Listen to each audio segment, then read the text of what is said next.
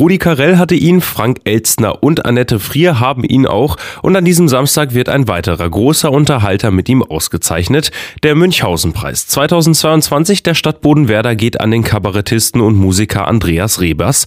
Pandemiebedingt musste die geplante Preisverleihung vor zwei Jahren verschoben werden, aber in diesem 25. Jahr des Bestehens des Münchhausen-Preises bekommt ihn ein ganz besonderer Preisträger.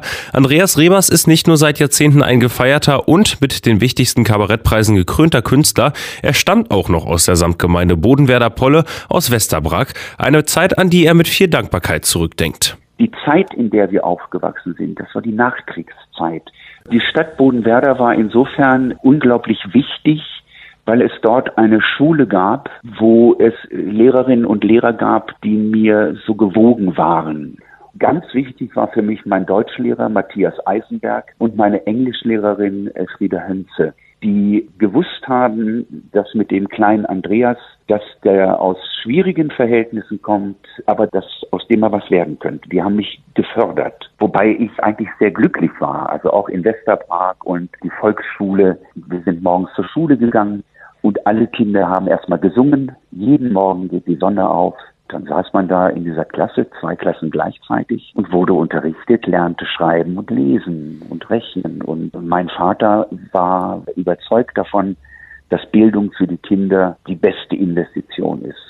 Seine ersten musikalischen Bühnenerfahrungen sammelte Rebers im Teenageralter als Organist der Stimmungskapelle Los Promillos mit seinen Brüdern auf Festen im Weserbergland. Diese Kapelle, diese Los Promillos, was ja eine unglaubliche Band gewesen ist. Äh, auch mein Vater hat eben halt gesagt, du spielst diese Orgel und die anderen Jungs dann ihre Instrumente. Und ich habe dann mit 15 praktisch schon auf der Bühne gestanden. Irgendwann mal sagte dann auch Friede Hönze, meine Klassenlehrerin, wenn ich Sonntagabend spiele, wann ich dann ins Bett komme. Wir haben eben halt dann schon, also bis eins oder sowas gespielt und am nächsten Tag musste ich in die Schule. Aber ich habe eigenes Geld verdient. Nach seinem Studium in Hannover und Engagements in der Theater- und Kabarettszene wurde er 1997 für zwei Jahre Mitglied im Ensemble von Dieter Hildebrands legendärer Lach- und Schießgesellschaft in München.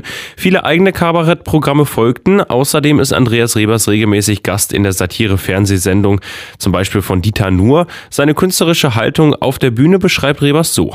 Ich mache Kabarett der radikalen Mitte. Ich bin der Dritte der das für sich erfunden hat. Der erste war Werner Fink. Der hat eine Partei gegründet in der Nachkriegszeit, die radikale Mitte. Und die zentrale Forderung war, wir sind gegen Kompromisslosigkeit. Der zweite war Matthias Belz. Meine Aufgabe als Satiriker ist es ja nicht, den Leuten zu erklären, was sie denken sollen, sondern die Dinge ein bisschen durcheinander zu bringen. Der Kopf ist rund, damit die Gedanken die Richtung wechseln können, um Dinge besser zu verstehen. Kabarett ist eigentlich eine außerparlamentarische Opposition. Und jetzt freut sich Rebers auf seine Rückkehr in die Heimat und auf die Preisverleihung.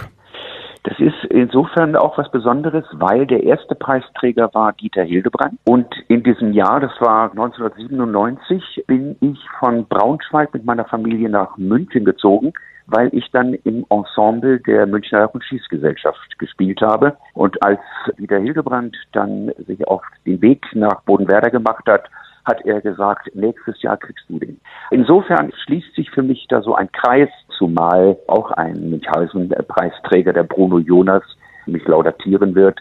Und da bin ich auch sehr gespannt drauf.